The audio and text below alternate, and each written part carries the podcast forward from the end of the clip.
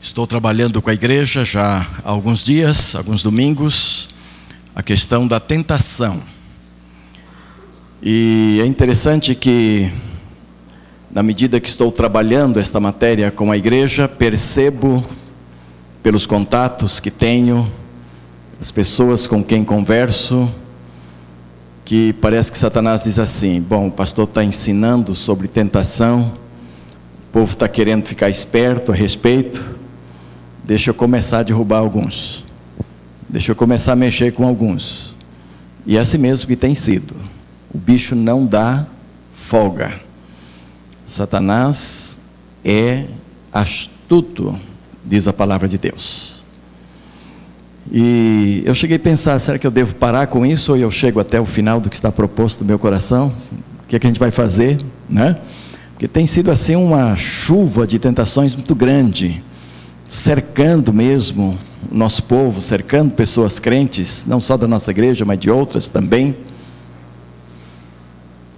E uma coisa é certa, nós temos que aprender. E outra coisa é certa, se nós queremos santificação em nossa vida, é preciso encarar a tentação de frente e vencê-la. Porque a Bíblia fala que Deus não permite que venha tentação maior do que aquela que podemos suportar. E ainda diz mais: que juntamente com a tentação, Deus promove forças para que possamos suportá-la e vencê-la. Então eu não tenho dúvida, nós precisamos trabalhar isso um pouco mais, e eu estou dentro daquele texto de Tiago 1, 3 a 17, estou desenvolvendo alguns estágios desta tentação, mas eu quero ler o texto todo com os irmãos outra vez. Ninguém, ao ser tentado, diga: Sou tentado por Deus, porque Deus não pode ser tentado pelo mal e Ele mesmo a ninguém tenta. Ao contrário, cada um é tentado pela sua própria cobiça, quando esta o atrai e seduz. Então a cobiça, depois de haver concebido, dá à luz o pecado, e o pecado, uma vez consumado, gera a morte. Não vos enganeis, meus amados irmãos, toda boa dádiva e todo dom perfeito são lá do alto, descendo do Pai das luzes, em quem não pode existir variação ou sombra de mudanças. Cair em tentação, sofrer uma tentação, vencer uma tentação, são experiências comuns a todo ser humano. Todo pastor sabe disto. Todo crente verdadeiro sabe disto. O legal mesmo seria você recordar as tentações pelas quais você já passou e comparar os números de tentações sobre as quais você teve vitórias. E comparar com aquelas onde você se sucumbiu. Para perceber quanto Deus lhe tem feito vitorioso, ou quanto você precisa reforçar algumas áreas espirituais na sua vida para tornar-se um vencedor. Ninguém pode cair e ficar caído para sempre, né? Então, o estágio 1 um que nós já consideramos foi quando a tentação nos atrai, quando somos atraídos por ela. O estágio 2, consideramos a própria cobiça. E o estágio 3, falamos da sedução e o ponto forte aqui foi mostrar que a sedução ah, parte de um desejo que já está dentro de nós, é dado um desejo que é dado por Deus, mas que nós ah, não zelamos bem com esse desejo e permitimos que os seus limites sejam ultrapassados. E então aí nós somos seduzidos. E esta figura colocada aí é para mostrar o, o que tentar ajudar o que é uma, o que é uma sedução. Seduzir significa atrair com habilidade, suscitando esperança ou desejo. Atrair com habilidade. E o imã faz exatamente isto, né? É o estágio em que o desejo que já existe em você cresce de forma avassaladora. Você já viveu esse tipo de coisa?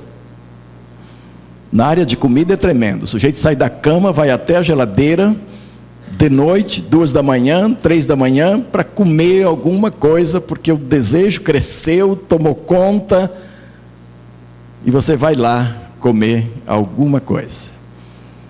Eu acho que eu nunca fiz isso, assim, de madrugada, ir na geladeira, coisa assim, não. Mas eu já fiz outras coisas semelhantes. Ah? Aquelas coisas que a mamãe fazia, que nunca mais você viu, por causa da vida moderna e tudo, de repente você está passando em algum lugar e descobre aquela coisa que a mamãe fazia, está feitinho ali. Ah, bagunça seu interior, você vai lá ver o que é, você vai experimentar, o desejo cresce, né? E você chega lá. Enquanto isto se der em áreas de coisas úteis, não há muito problema. Por exemplo, você tem um desejo de comer um biscoito de, que a sua mãe fazia com muito carinho, e quando você lembra daquilo, dá água na boca.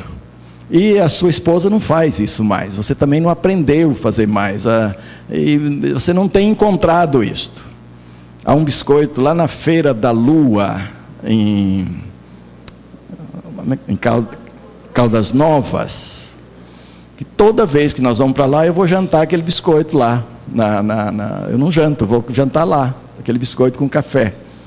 Parece um caipirão lá, comendo aquilo com um cafezinho na mão. Mas é fantástico, é bom demais. E traz as lembranças. Então aí eu não creio que há pecado nenhum. Eu ia jantar alguma coisa, vou comer aquele biscoito ali que me lembra muito minha infância, do jeito que minha mãe fazia. Mas a questão é quando esse desejo, da mesma forma, te atrai de tal maneira, te seduz de tal maneira, que você começa a fazer o que é errado.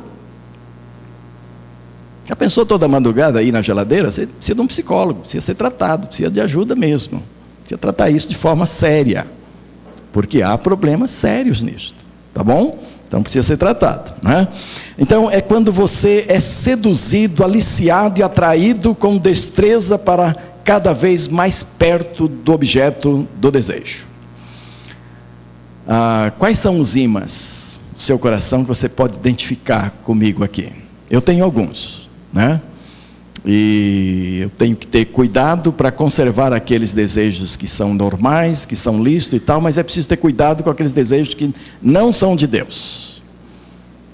Ou cujos limites são sempre ou com facilidade ultrapassados. É preciso ter cuidado com isso. Então você precisa fazer exercício de identificar dentro de você quais são esses imãs que estão sempre te atraindo, sempre te atraindo, sempre te atraindo para alguma coisa que não agrada a Deus.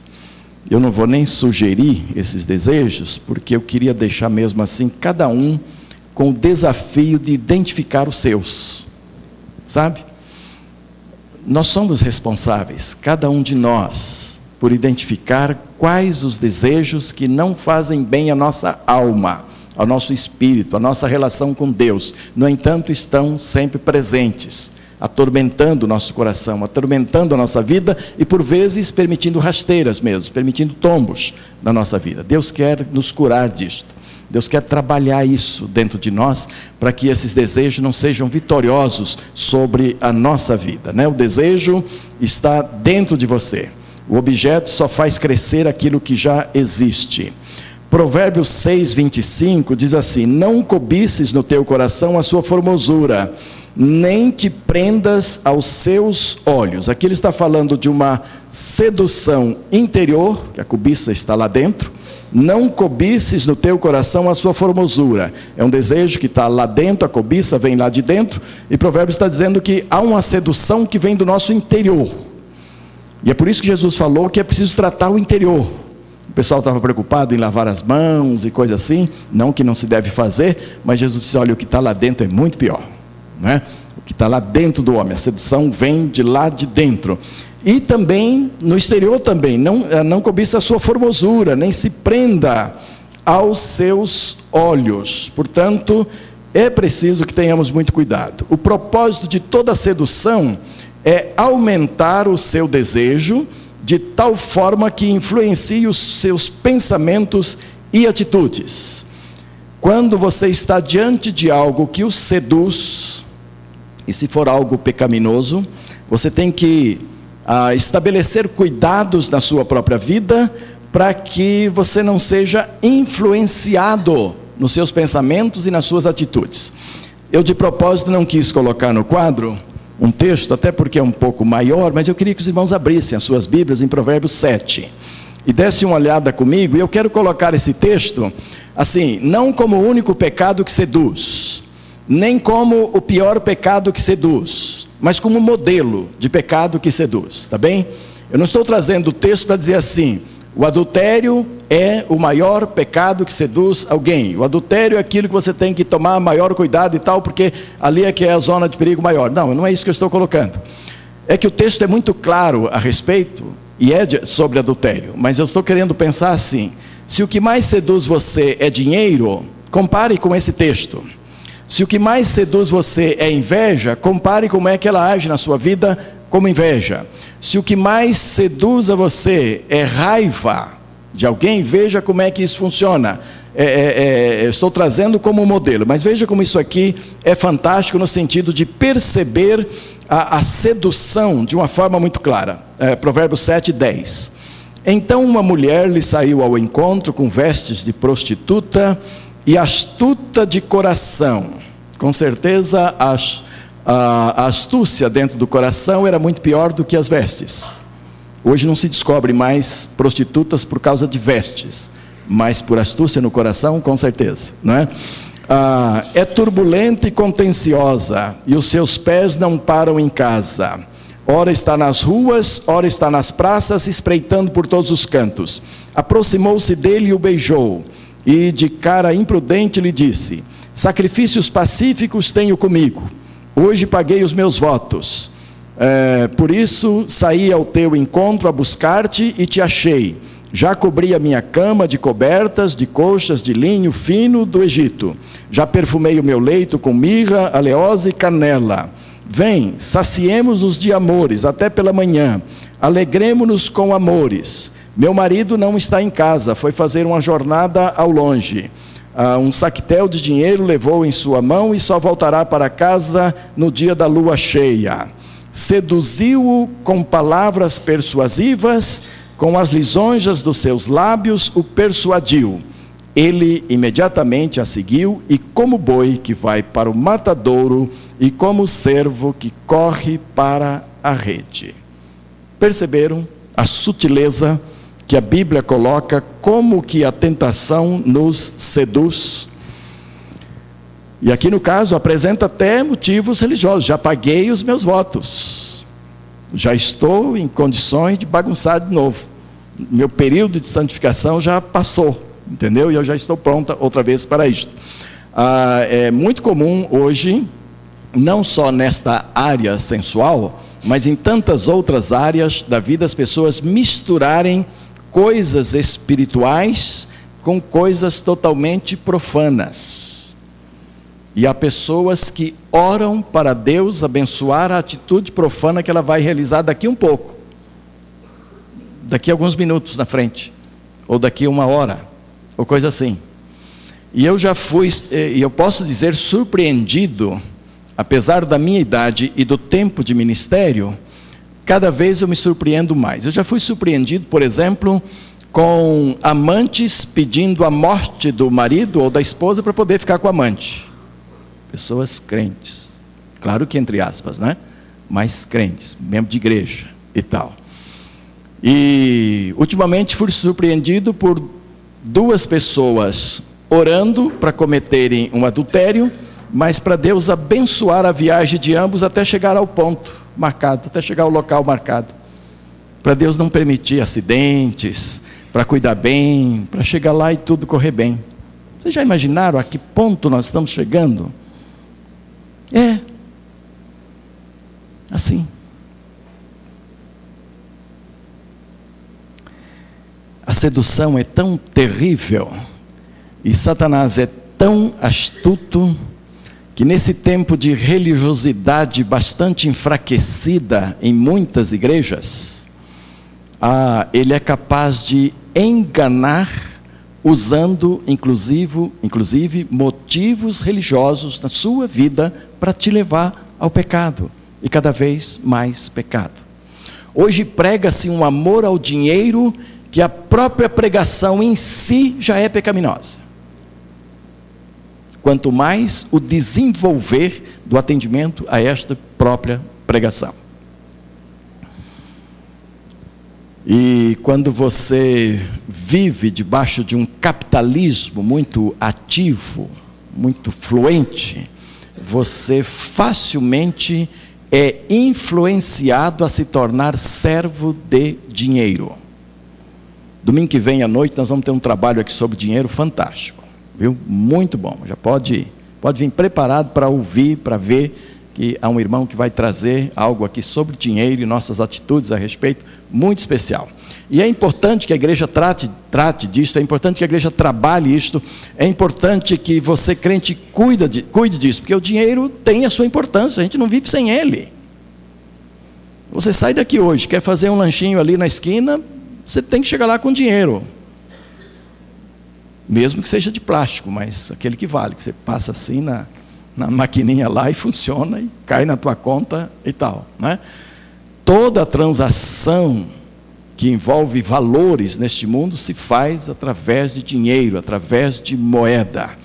E então, para o crente, torna-se muito difícil essa estratégia de eu preciso do dinheiro, eu estou ganhando dinheiro, eu vou atrás dele, mas eu jamais serei servo dele, ele é que é meu servo. E esse é o objetivo de Deus: que o dinheiro seja seu servo, que você domine o seu dinheiro, que você cuide bem do seu dinheiro, porque é, para muitas pessoas o dinheiro é capaz de levá-la a muito mais pecados do que a própria sensualidade. E há muita gente envolvida com isso, inclusive líderes religiosos famosos. E às vezes as duas coisas vão juntas, né? E esse texto então mostra isso, que as pessoas que caem nessas tentações desta forma são pessoas que estão indo para o matadouro. Por quê? O texto inicial de Provérbio vai dizer que lá na ponta essa sedução toda do pecado gera a morte. E é isso que Deus já havia dito desde o começo, no dia em que dele comer, certamente morrereis.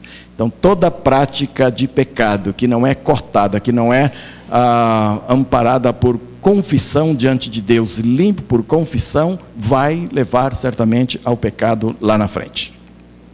Então, eu digo que tal sedução pode acontecer com qualquer pessoa, tanto nesta área enfocada pelo texto de Provérbio, área sensual, como em qualquer outra da nossa vida, como exemplifiquei com algumas, mas é preciso que tenhamos todo cuidado.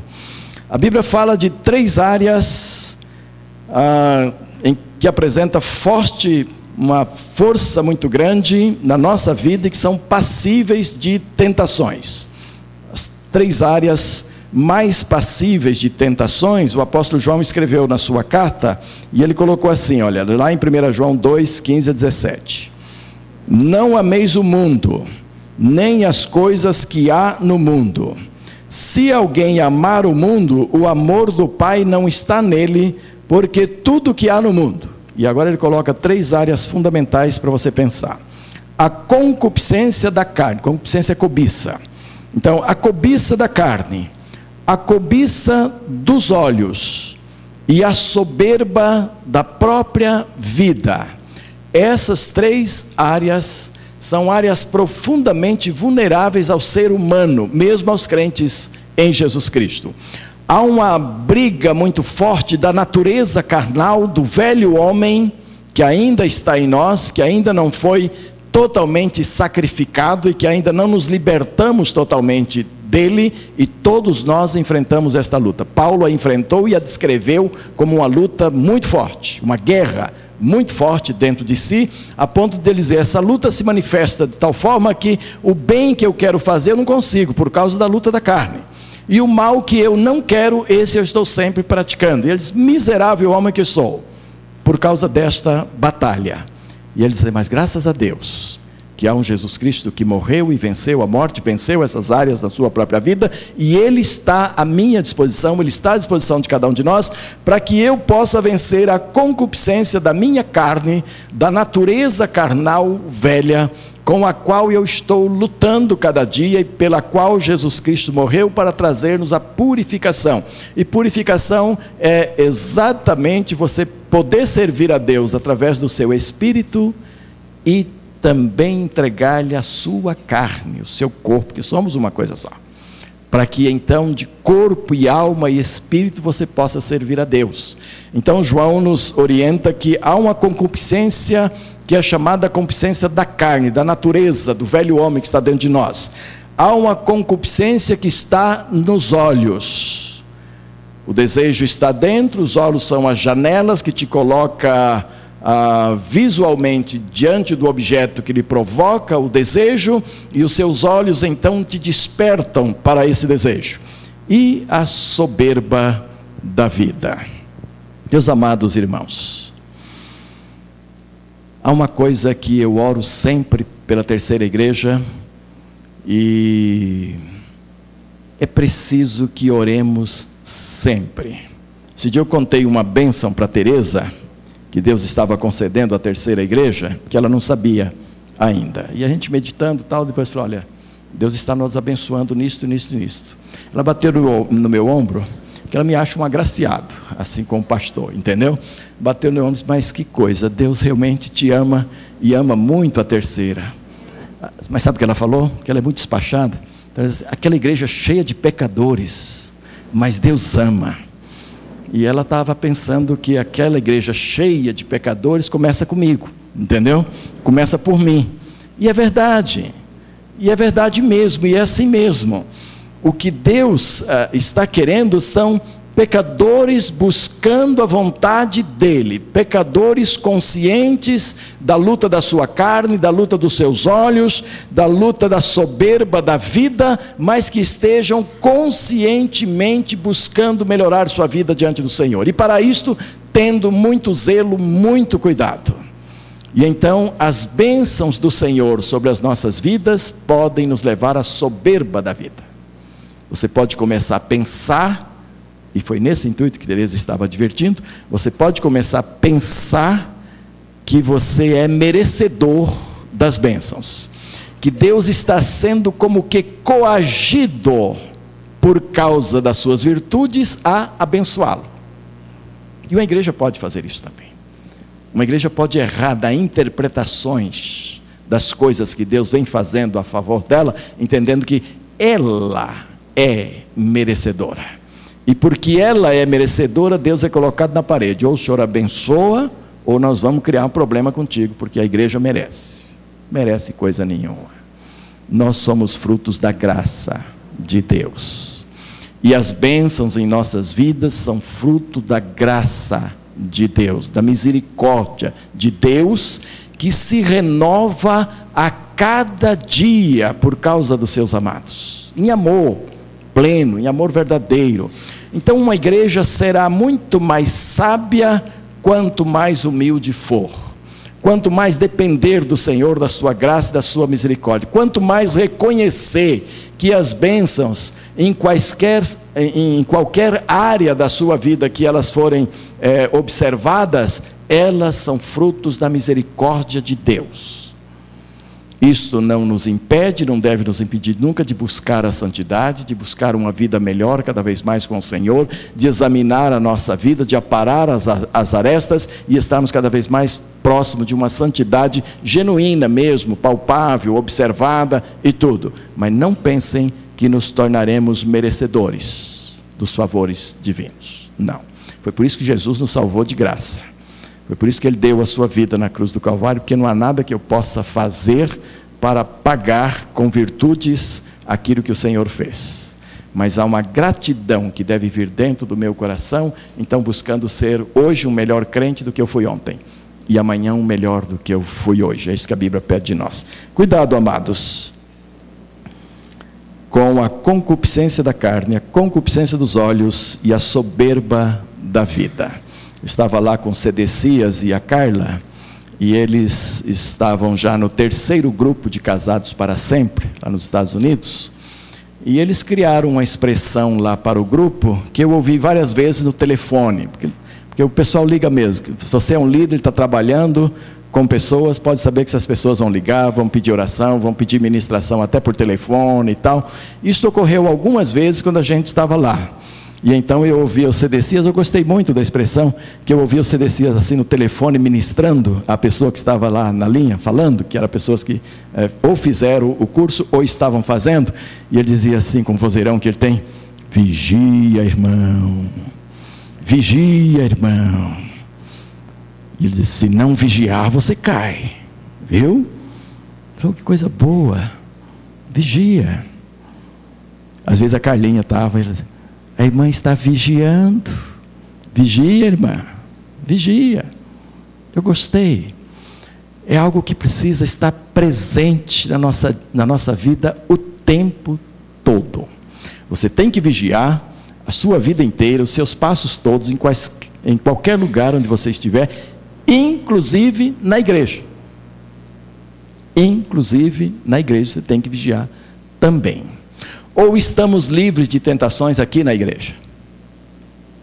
Vocês acham que aqui nós estamos livres? Aqui dentro dessas quatro paredes não há tentações? Eu já atendi alguns casos de pecados que nasceram nos bancos das igrejas, durante os cultos que se prestam a Deus. Isso, pecados que alguém resolveu confessar. Há tantos outros que são praticados que nunca serão confessados para alguém, nem mesmo o pastor. Talvez para Deus e talvez nem para ele você vai confessar, vai guardar para você aqueles pecados que ficam lá dentro, roendo a sua vida, corroendo o seu interior e às vezes gerando dor nos seus ossos, como dizia o salmista. Enquanto eu me calei, né, os meus ossos se corroeram. O texto termina assim: olha, essas concupiscências da carne, dos olhos, da vida, não procede do Pai, mas procede do mundo. Ora, o mundo passa bem como a sua concupiscência. Aquele, porém, que faz a vontade de Deus, permanece eternamente. A gente tem que estudar a Bíblia, olhar a Bíblia com cuidado, com sem pressa, olhando o que ela está dizendo. Está dizendo que aquele que não ama estas coisas, que não dá lugar a essas concupiscências, permanece. Até quando? Eternamente. Quer dizer, você está dotado por Deus para uma vida de santidade que ultrapassa os limites desta vida, que entra a eternidade afora.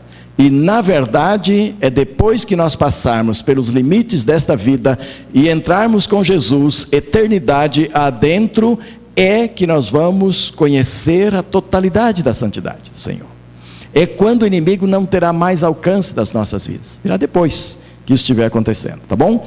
Quero concluir então hoje dizendo que é preciso ter sempre em mente a advertência de Paulo aos Coríntios. Aquele que pensa estar em pé, tenha cuidado para não cair. Aquele que pensa estar em pé, tenha cuidado para não cair. É muito provável que a maioria de nós aqui enfrentará, já a partir de hoje à noite e durante essa semana inteira, algumas tentações específicas. Alguns talvez vão sair daqui lutando com alguma tentação.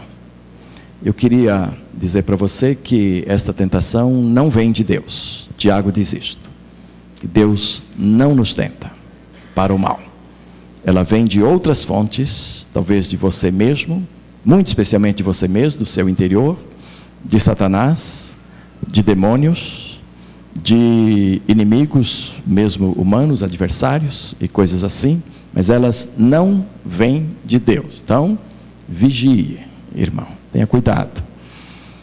Por outro lugar, eu queria dizer também que Deus já providenciou recursos para que você não caia nas tentações.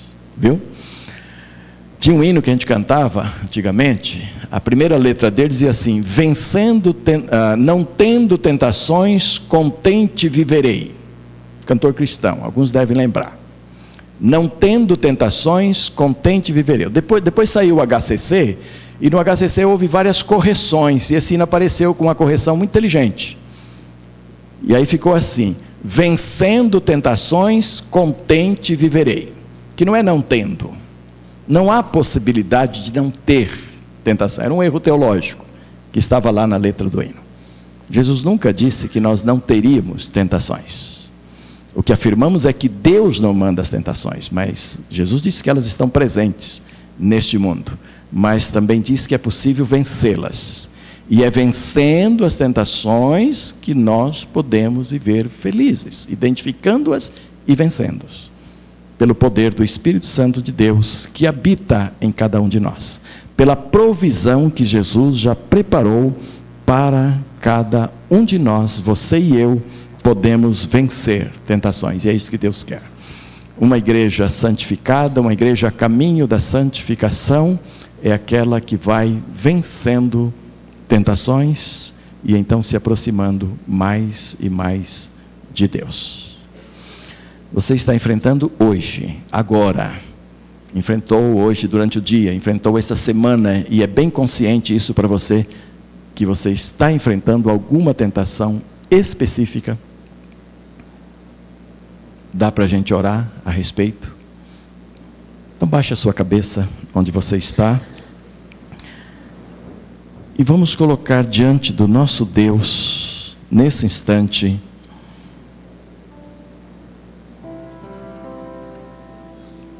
alguma tentação específica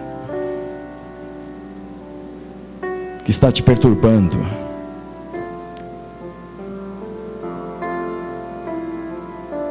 Queria que você mesmo orasse.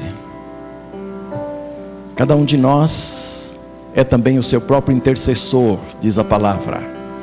O véu do templo se rasgou e abriu caminho para que você e eu pudéssemos chegar ao Santo dos Santos e abrir o nosso coração diante de Deus.